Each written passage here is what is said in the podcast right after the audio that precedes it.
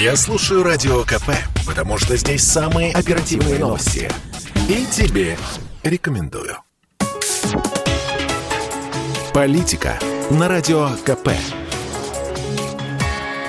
Владимир Варсобин. То, что происходит сейчас на границе Польши с Беларусью, хороший тест-драйв не только для непоследовательной миграционной политики Европы, сначала гуманно открывшей перед беженцами двери в прекрасный мир будущего, чтобы захлопнуть с криком водителя маршрутки.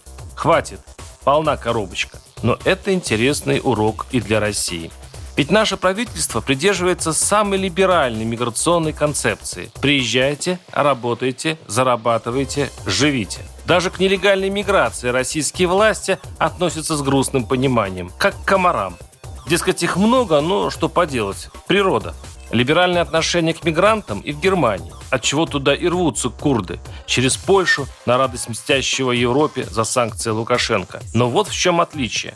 Немцы поступают, как это у них водится, осознанно и системно, интегрируя пришельцев в экономику. В стране действует мощная программа по интеграции, куда входит и социальная адаптация. В каждой семье мигрантов прикрепляется социальный работник, который помогает встроиться в немецкую жизнь, помогает снять жилье, устроить курсы по изучению немецкого языка, центр занятости подыскивают работу.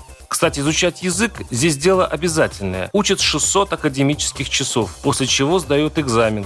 В итоге 44% мигрантов овладели немецким, а до приезда в страну знающих язык было менее 1%. Но самое главное, Практически все переселенцы, вопреки российским представлениям о мигрантах-паразитах, живущих на пособие, получают легальную работу, платят налоги, а потому полезны государству. Причем большинство, 56%, заняты квалифицированным трудом. В итоге мигранты усилиями немецких властей интегрируются в общество. Не без шероховатости, разумеется. Иначе бы крайне правая альтернатива для Германии не брала бы каждый десятый голос. Но постепенно и уверенно. Так Германия пытается пройти сквозь миграционный шторм с пользой для себя, иллюстрируя русскую кинопоговорку то, с чем нельзя бороться, нужно возглавить. В России процесс похожий, но с нашей березовой спецификой. Если эту специфику учесть, то получается наш любимый авось анархия и пофигизм. Достаточно, к примеру, приехать в русскую глубинку на поезде, желательно в плацкарте. Вы, скорее всего, окажетесь соседом южной бригады из Киргизии или Таджикистана, почти не говорящий по-русски. Причем, чем меньше русский городок, тем больше диаспора в нем. Причем иностранцев ли? Можно ли назвать иностранцами 10% населения, компактно проживающих чуть поодаль от аборигенов?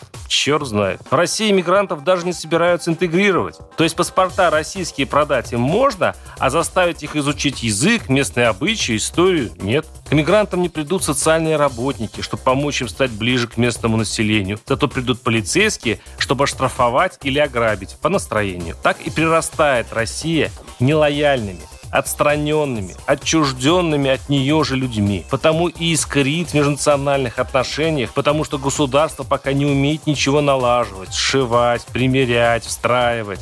Слишком кропотливая эта работа и слишком долгая. Варсобин, одноименный телеграм-канал, YouTube-канал. Подписывайтесь. Политика на Радио КП. Это спорт не прикрытый и не скучный. Спорт, в котором есть жизнь. Спорт, который говорит с тобой как друг. Разный, всесторонний, всеобъемлющий. Новый портал о спорте – sportkp.ru о спорте, как о жизни.